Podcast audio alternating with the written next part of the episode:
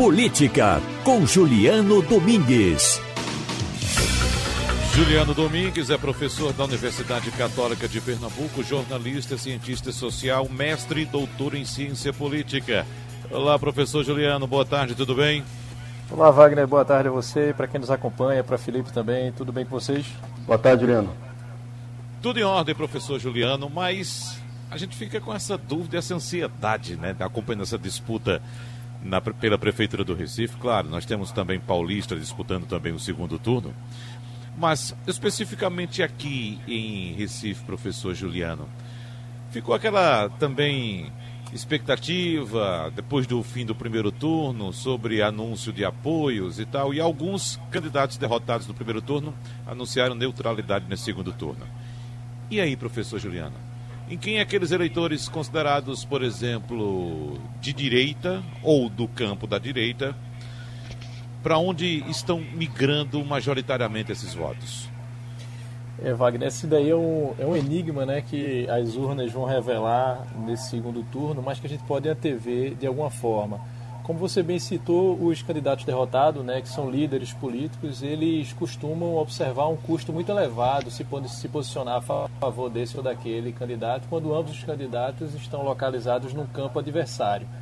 Então era até esperado que tanto o Mendonça Filho quanto a delegada Patrícia é, se manifestassem contra, ambos, contra ambas as opções. Né? No final das contas, é, Mendonça é, declarou que não comparecerá à, eleição, né? disse que vai se abster, e a delegada Patrícia disse que vai votar em branco.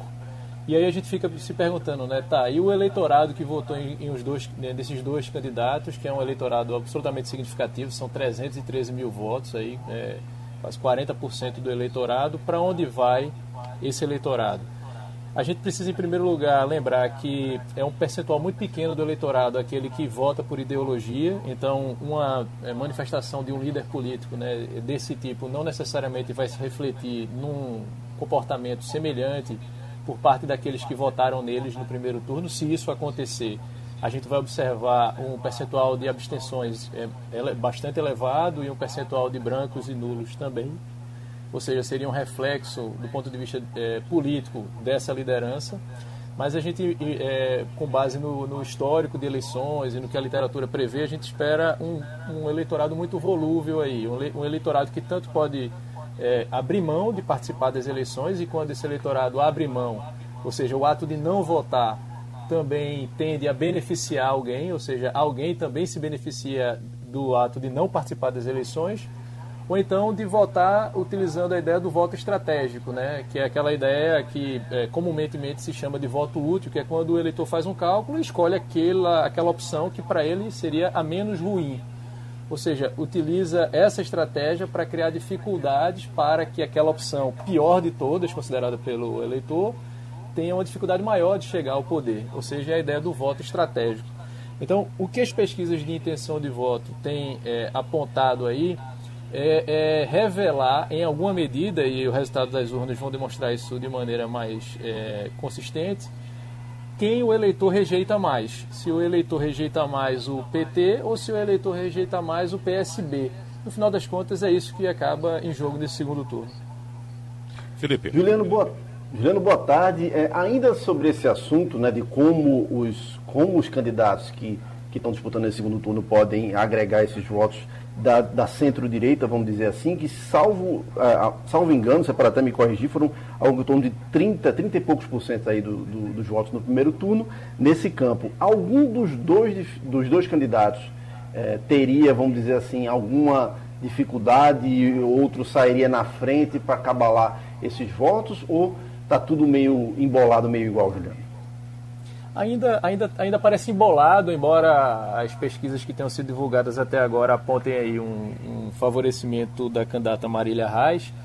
E aí, Felipe, chega ali perto dos 40%, porque se você junta uhum. Mendonça com a delegada Patrícia e mais Isso. os outros candidatos né, que se colocaram numa posição de direita, centro-direita, a gente tem um percentual bem significativo aí.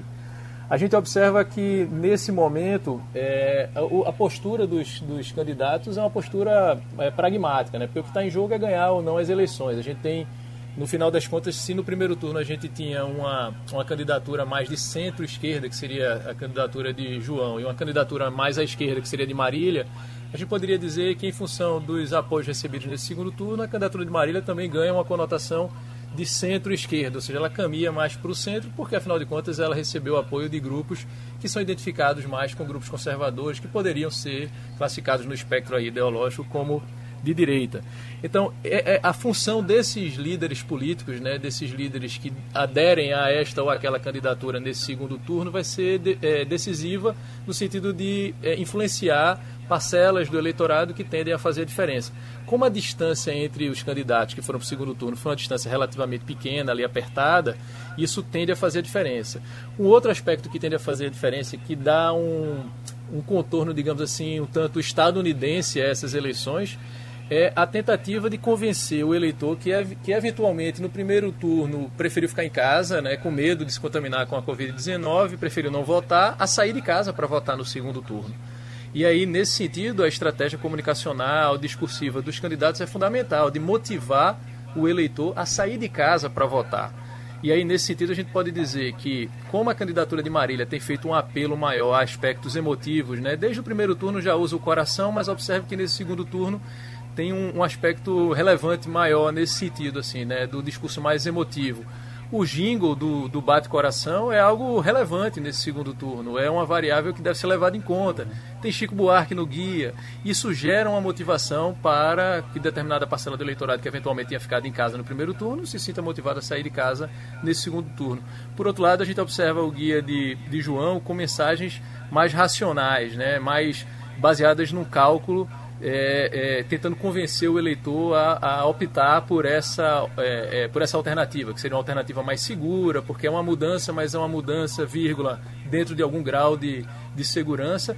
E ambos têm utilizado aí muito mais a campanha é, de João do que a de Marília, a, a, propaganda negativa, né, que ocupou um espaço importante no primeiro turno, né, como a gente já citou aqui em outras colunas, no processo de desconstrução da imagem da delegada Patrícia. No segundo turno também aparece muito mais da candidatura, é, por parte da candidatura de João em relação à candidatura de Marília. Professor Juliano, nesse aspecto, me tire uma dúvida, por favor, nessa questão da comunicação ou estratégia de comunicação dos candidatos. Eu acompanhei em algumas eleições passadas a orientação por parte dos estrategistas de campanha para que os candidatos, nas suas peças publicitárias, nas suas peças de propaganda política, não atacassem os candidatos adversários. Isso faria com que, naquela ocasião, eles perdessem votos. E a gente sabia que aquele candidato que estava em desvantagem na eleição, mesmo adotando essa orientação, perdiam do mesmo jeito a eleição. Nunca vi ninguém vencer por seguir essa orientação. Mudou isso na comunicação dos candidatos, ou seja, a gente está acompanhando uma campanha bastante agressiva, com muitos ataques de um lado e do outro. Isso mudou, professor? É, de um modo geral, é, Wagner, é, existe uma discussão na literatura sobre a eficácia ou não da propaganda negativa. Em algumas circunstâncias, ela acaba se mostrando bastante eficaz.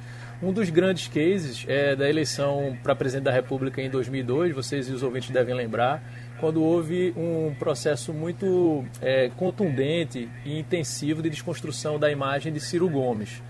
E isso acabou comprometendo a candidatura de Ciro Gomes a ponto dele não conseguir chegar ao segundo turno. Aqui no Recife a gente observou isso também é, numa, uma propaganda negativa bastante intensa em relação à delegada Patrícia e que demonstrou determinado resultado. A questão é que a propaganda negativa costuma ser visualizada como sendo algo tanto é, arriscado. É preciso ter a medida certa, o, o tempo certo do doce, digamos assim, para que a receita não se perca ou seja, tem um grau ali é, é, de, de risco. O que é que a gente observa? Como a eleição está muito acirrada e tem um percentual enorme de eleitores que a princípio rejeita é, ambos os candidatos, a propaganda há um, um, um, terreno propício, digamos assim, para o uso da propaganda negativa, na, na, na tentativa de convencer de que o outro é pior do que você. Percebe? Então, assim, é, há um destaque, né? E só ressaltando para o ouvinte, a propaganda negativa é quando a mensagem ela se preocupa muito mais de, ao invés de ressaltar as qualidades do próprio candidato, apontar os defeitos do outro. É recomendável que essa mensagem não, esteja, não esteja na boca do próprio candidato. Né? E não por acaso a gente observa isso é, com um narrador que é um narrador oculto, né? a propaganda negativa, normalmente, a não ser nos debates. Isso porque existe também o risco, e aí reside boa parte do risco, de quando você destaca as qualidades negativas do seu adversário, as qualidades negativas podem ficar em você próprio que fala. Sabe aquela história que é, popularmente diz assim, olha, não fala mal do fulano, né? Quando você fala mal do fulano, às vezes você está falando mal de você, você está falando de você próprio, né? você está se revelando muito mais do que é, tentar expor as fragilidades do fulano, né? Quando a gente fala mal de alguém. Isso, então, é estudado é, por aspectos né, dessa interface aí entre a ciência política e a neurociência que apontam isso. É muito arriscado. Mas em eleições é, que, que tem um grau de competitividade grande quanto essa que a gente tem observado e um percentual elevado de voto baseado na rejeição, tem-se então um terreno propício para o uso desse tipo de recurso. Professor Juliano Domingos, mais uma vez, muito obrigado, um abraço e até a próxima. Eu que agradeço, Wagner, um abraço a vocês e aos ouvintes, até a próxima. Boa semana para todos nós.